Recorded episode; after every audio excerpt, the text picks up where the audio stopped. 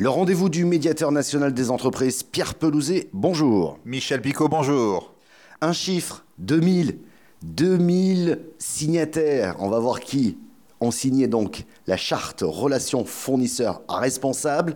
Le 2000e signataire était la ville de Clamart. D'abord, revenons sur cette charte relations fournisseurs responsables. Que dit-elle? Que préconise-t-elle?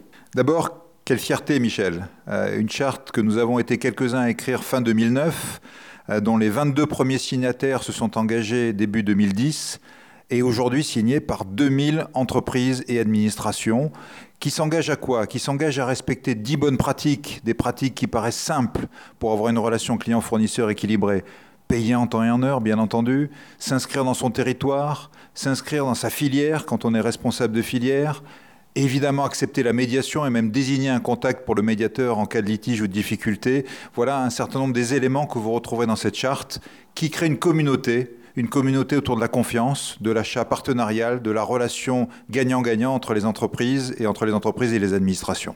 Justement, sur ce point, on comprend bien les avantages pour les fournisseurs. On est en confiance lorsqu'on fournit effectivement une entreprise signataire. C'est aussi un avantage pour euh, les entreprises et les organismes qui ont signé. Comme vous le disiez, il s'agit de win-win. Au-delà de la charte, est-ce qu'il y a aussi une volonté d'aller plus loin? Parce que je crois que cette charte est une un semblant de label, mais il y a un label. Alors la charte est un engagement, c'est une première étape qui vous amène dans un parcours euh, qu'on a voulu construire à la demande d'ailleurs d'un certain nombre de signataires de la charte qui nous ont dit on veut aller plus loin, on veut être capable de démontrer que non seulement on signe une charte, mais on s'engage réellement dans des achats responsables. Donc on a créé ce label en se basant sur les meilleures pratiques mondiales d'achat responsable, ça respecte la norme ISO 20400 qui est la norme mondiale sur les achats responsables, et on va amener ces entreprises à démontrer au travers d'un audit externe qu'elles respectent un certain nombre de prérequis pour faire des achats réellement responsables. On a donc aujourd'hui 45 labellisés, et donc vous voyez, ce parcours démarre entre les 2000 signataires de la charte et un certain nombre d'abord les plus grands, hein, c'est à, à, eux que ça s'adressait, euh, qui sont allés vers le label. Et puis on est en train d'ouvrir, on a maintenant des TPE, des PME qui, de même qu'elles sont signataires de la charte, commencent à aller vers ce label. Ce label est une force, je dirais, euh, de business aussi finalement. Ça permet d'attirer les meilleurs fournisseurs, ça c'est déjà un, premier, un premier point. Donc d'où le win-win que vous évoquiez tout à l'heure.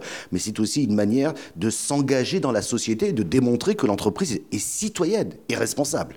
C'est une démonstration d'engagement, puisque le label démontre, à 360 degrés. C'est-à-dire, oui, on va le montrer aux fournisseurs, et c'est une des premières clés. Oui, on va le montrer à ses clients. Oui, on va le montrer à ses investisseurs. Oui, on va engager sa direction. On sait que l'engagement de la direction est impératif. Un acheteur ne fera pas des achats responsables tout seul si sa direction ne le suit pas. Donc oui, on va le montrer à l'ensemble des parties prenantes. Et c'est ça qu'amène le label, cette possibilité d'engager l'ensemble des parties prenantes et de démontrer qu'on fait des achats réellement responsables et qu'on a une politique réellement de confiance. Voilà, donc euh, première étape, la charte, deuxième étape, le label, c'est bien le message que vous voulez euh, faire passer. Merci beaucoup Pierre Pelouzet, médiateur national des entreprises.